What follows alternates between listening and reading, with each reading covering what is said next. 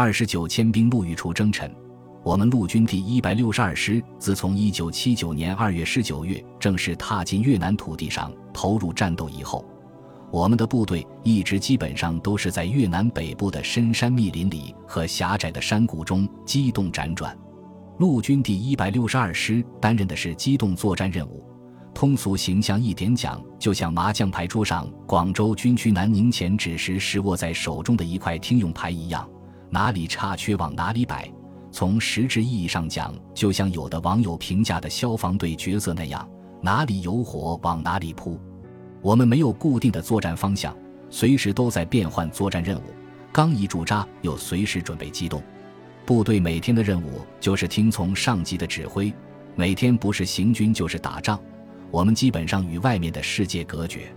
那时连队都没有收音机，国内的什么消息都听不到。到后来，甚至连友军的作战进展情况、营连一级指挥员也不怎么了解了。就连三月五日中国政府宣布撤军的消息，我们也一直不知道。只是到了一九七九年三月八日上午，才传来了一个让我们这些所有参战的指战员无比激动和振奋的消息：由团指通知各营，连整理好个人卫生，准备从水口关撤军回国。整整洁洁地迎接祖国人民的大检阅。当大家听到快要撤军回国的这个振奋人心的消息时，所有参战指战员都打心眼里充满了无比的兴奋与喜悦。我们进入战场已经有二十多天时间了。军人在战场上的主要任务就是消灭敌人，保存自己。我们坚持的战术思想就是毛泽东主席所主张的军事哲学思想：只有更多的消灭敌人。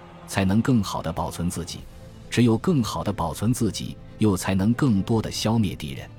军人在战场上每天所面临着的是生与死的考验，消灭敌人，保存自己是军人第一要务，其他一切都变得不重要了。大家在战场上都忘记了疲劳，忘记了病痛，忘记了饥饿，忘记了一切艰难困苦，甚至也忘记了思念与牵挂。也没有时间去思念远方的亲人，至于个人卫生，那就更不用说了。大家没有时间和机会去刷牙洗脸，特别是我们每个人身上穿的那套的雀凉绿色军装，有很多战士的军装已在深山丛林中被刮破，汗水、油垢、泥土混在一起，说不清楚是什么颜色了，变成了天然的自然伪装色。身上的白衬衫更是污渍斑斑，由白变黄，由黄变黑。又由黑变成油垢色，每个人的衣服都是脏兮兮的，每个人身上都会散发出一种莫名的异味。一九七九年三月八日这一天，越南格林地区的天气格外的晴朗，万里晴空，太阳火辣辣的照射在大地上，这可能是上天送给我们这些参战将士们绝好的上等礼物。通过连续几天的搜山清剿。格林地区的越军残部已被我们陆军第一百六十二师歼灭肃清，参战的将士们可以轻轻松松放下心来休整一下，整理个人卫生了。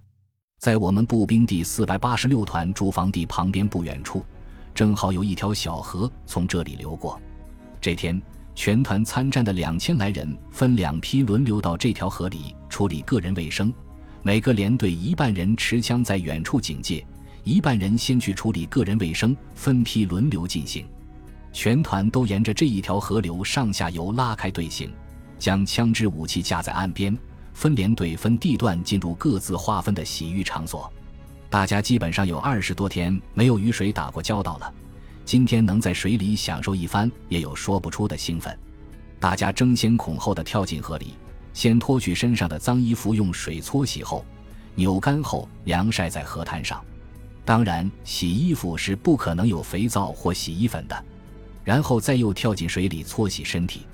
太阳虽然火辣辣的照射在皮肤上，感觉很晒人，但河水还是凉的，有些让人打冷战。